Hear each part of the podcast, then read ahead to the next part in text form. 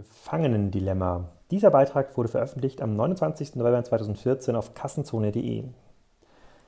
In den letzten Tagen hatte ich verschiedene Gesprächsrunden mit großen Herstellern und Händlern, in denen es um die Veränderung der Handelslandschaft ging und um die Herausforderungen durch Amazon.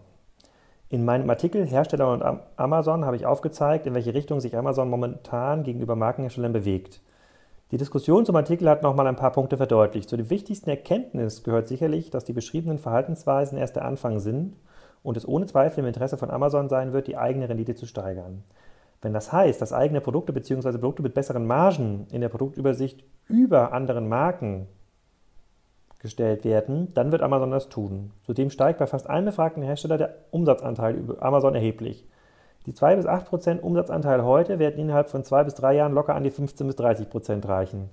Kein Hersteller kann schlüssig erklären, warum Amazon innerhalb seiner Sortimente keine Eigenmarken entwickeln sollte, solange Aufwand und Ertrag in einem sinnvollen Verhältnis stehen. Und zuletzt ist es nicht im Interesse der Hersteller, dass es einen übermächtigen Händler gibt. Die Lebensmittelhersteller bekommen heute schon keinen Kaffee und keine Kekse mehr angeboten, wenn sie zu Verhandlungen mit Rewe, Edeka und Co. kommen. Den Gebrauchsgütermarken steht das nun scheinbar bevor. Kauf und Co. servierten bisher noch den besten Kaffee bei den Einkaufsgesprächen. Dieses Szenario führt, Szenario führt mich zurück ins Studium, als wir uns mit spieltheoretischen Problemen mit dem Namen Gefangenendilemma beschäftigt haben. In unserem Fall heißt das Gefängnis Amazon und die Hersteller sind die Gefangenen. Das klassische Gefangenendilemma funktioniert wie folgt. Ich zitiere von Wikipedia.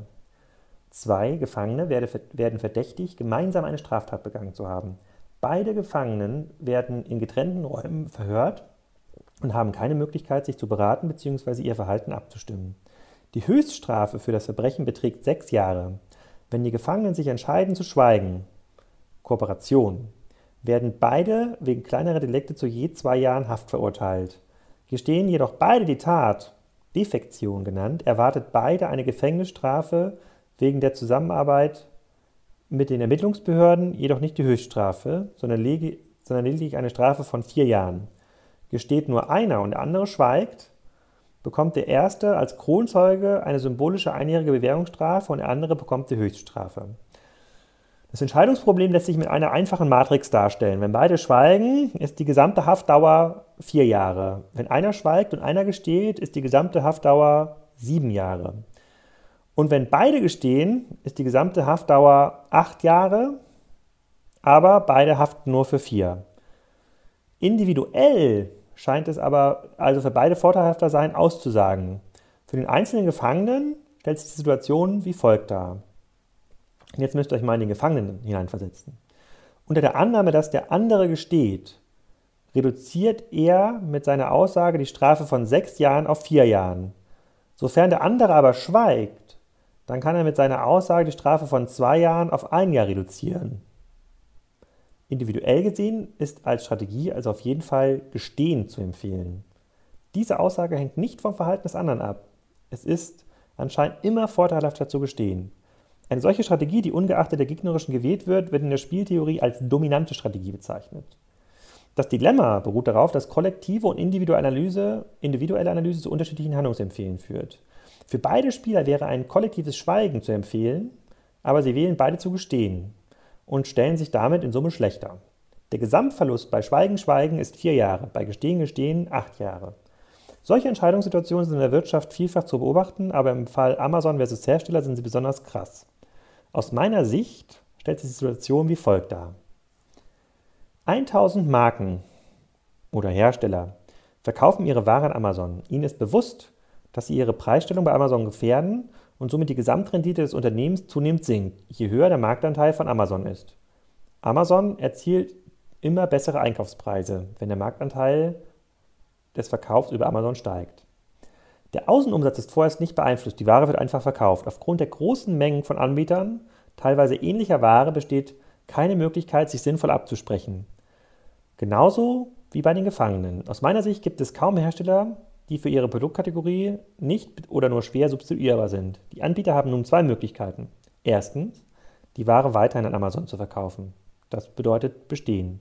Oder die Ware nicht mehr an Amazon zu verkaufen. Das bedeutet schweigen in unserem Fall.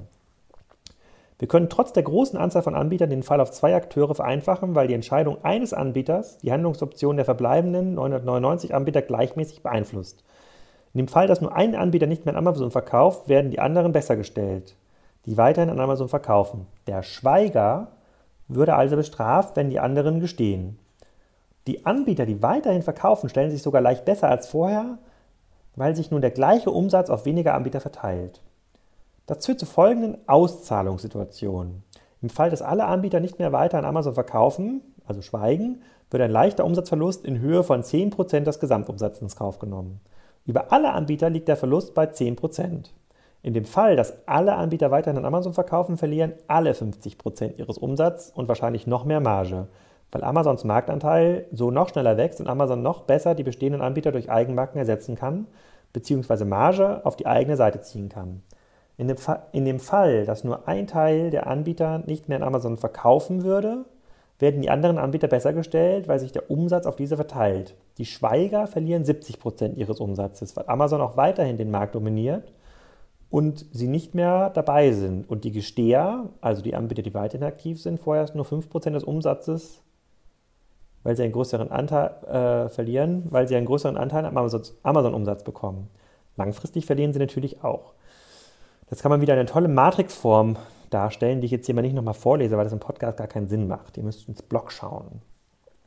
Das Optimum für alle Anbieter ist also, der Verkauf, ist also den Verkauf von Amazon ad hoc einzustellen. Aber aus einer individuellen Sicht ist der fortgesetzte Verkauf immer dominant. Soweit zur Theorie. In der Praxis gibt es natürlich einige Dinge, die Anbieter für sich nutzen können.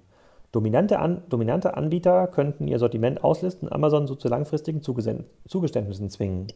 Gut vernetzte Anbieter könnten sich für ihr Angebot absprechen, um bessere Verhandlungspositionen zu erreichen. In der Praxis könnte so ein Anbieter aus einer abgeschotteten Konkurrenzsituation eine Vertrauenssituation machen. Beim wiederholten Spiel des Gefangenenlimmers beruhen die meisten Strategien darauf, dass man Informationen aus vorhergehenden Runden verwendet. Wenn der, eine der, wenn der andere in einer Runde kooperiert, vertraut die erfolgreiche Strategie Tit for Tat, wie du mir, so ich dir, darauf, dass er es weiterhin tut und gibt ihrerseits einen Vertrauensbeweis. Im entgegengesetzten Fall bestraft man sie, um zu verhindern, dass sie ausgenutzt wird. Einen spannenden Praxisfall gibt es gerade live zu beobachten. Der hat zwar nichts mit Amazon zu tun, funktioniert aber analog dazu. Verbände und Hersteller zwingen gerade den Fußbodenhersteller Parador, seinen frisch gelaunchten Online-Shop von Netz zu nehmen. Da habe ich noch einen Artikel verlinkt, in dem das beschrieben wird. Wirklich hervorragend. Realsatire. So, Dazu gab es auch unglaublich viele Backlinks und ähm, Kommentare. Und ähm, ich glaube, in diesem Falle lohnt es sich tatsächlich für euch, mal ins Blog zu schauen, weil dieses Thema so komplex ist. Ich lese auch wieder nur einen Kommentar diesmal vor, auch wieder von Jagd Temme, der auch beim letzten Amazon-Artikel etwas Spannendes gesagt hatte. Und der sagt diesmal, Interessante Sichtweise. Nur im Ergebnis nicht mehr über Amazon zu verkaufen, dürfte keine Option sein. Das heißt, man muss nach sinnvollen Handlungsoptionen suchen. Einfach weitermachen, ohne etwas zu ändern, ist vermutlich auch keine sinnvolle Option. Die Frage ist doch, was beeinflusst die Verhandlungsmacht von Amazon? Ich habe mich da gefragt, wann steigt die Verhandlungsmacht von Amazon gegen den Herstellern weiter? Wenn Amazon leicht zu einem Wettbewerber wechseln kann, um die gleichen Produkte zu beziehen, das heißt, es existieren viele Substitutionsprodukte. Das wäre schlecht für den Hersteller. Zweitens, wenn Amazon für den Hersteller einer der signifikantesten Absatzkanäle wird, auch schlecht. Wenn Amazon seine fast Monopolsituation weiter ausbaut, in diesem Fall gibt es keine Alternativen. Viertens, wenn Amazon Handelsmarken weiter ausbaut und somit Marktanteile von Herstellern abnimmt. Nimmt man mal diese Punkte und versucht Strategien dafür abzuleiten, dann ergeben sich folgende Szenarien. Erstens, um der Gefahr entgegenzuwirken, ähm, dass äh, Amazon zu einem Wettbewerber wechselt, gibt es meiner Meinung nach zwei Möglichkeiten. Als Hersteller muss ich eine klare Differenzierung finden, die in meinem Produkt und meinem Markenauftritt verankert ist. Die zweite Option ist eine Konzentration auf Herstellerseite, das heißt, ich übernehme meine Wettbewerber, um Amazon Handelspositionen, Handlungsoptionen zu nehmen und dadurch Marktpositionen zu stärken. Auf jeden Fall sinnvoll. Zweitens, in dem Fall, dass Amazon wichtige, ein wichtigen, der wichtigste Umsatzkanal wird, in diesem Fall muss der Hersteller nach anderen Absatzkanälen suchen und diese bevorzugt bedienen. Oft steht in diesen Fällen allerdings die Arroganz der Hersteller im Vordergrund. Anstatt neuen Startups gute Konditionen einzuräumen, versucht man hier seine Verhandlungsmacht auszuziehen. Für den dritten Fall, dass Amazon sein Monopol ausbaut, das ist eigentlich das gleiche wie zwei. Man muss andere Kanäle stärken. Und für den vierten Fall, dass Amazon seine Handelsmarken aus, ausbaut, sagt Jag, in den Märkten, die über viele Substitutionsprodukte verfügen, ist eine Situation ein wenig zerfahrener. Hier ist es vermutlich sinnvoll, auf eine Konzentration der Hersteller zu setzen, um Amazon die Handlungsoptionen zu nehmen. Amazon wird vermutlich niemals direkt in die Fertigung ihrer Handelsmarken einsteigen. Tja, das bleibt abzuwarten, würde ich an dieser Stelle mal sagen. Auf jeden Fall auch noch weitere spannende Kommentare im Blog und ich freue mich, wenn ihr reinklickt und es lest. Übrigens wird das Thema ähm, Gefangenendilemma und ähm, Amazon Handelsstrategie eines der wesentlichen Themen beim Digital Commerce Day 2015. Die Anmeldung ist unter commerce-day.de ab sofort möglich. 250 Hersteller und Händler diskutieren dann in Hamburg am 30. April über diese und ähnliche Strategien. Dankeschön.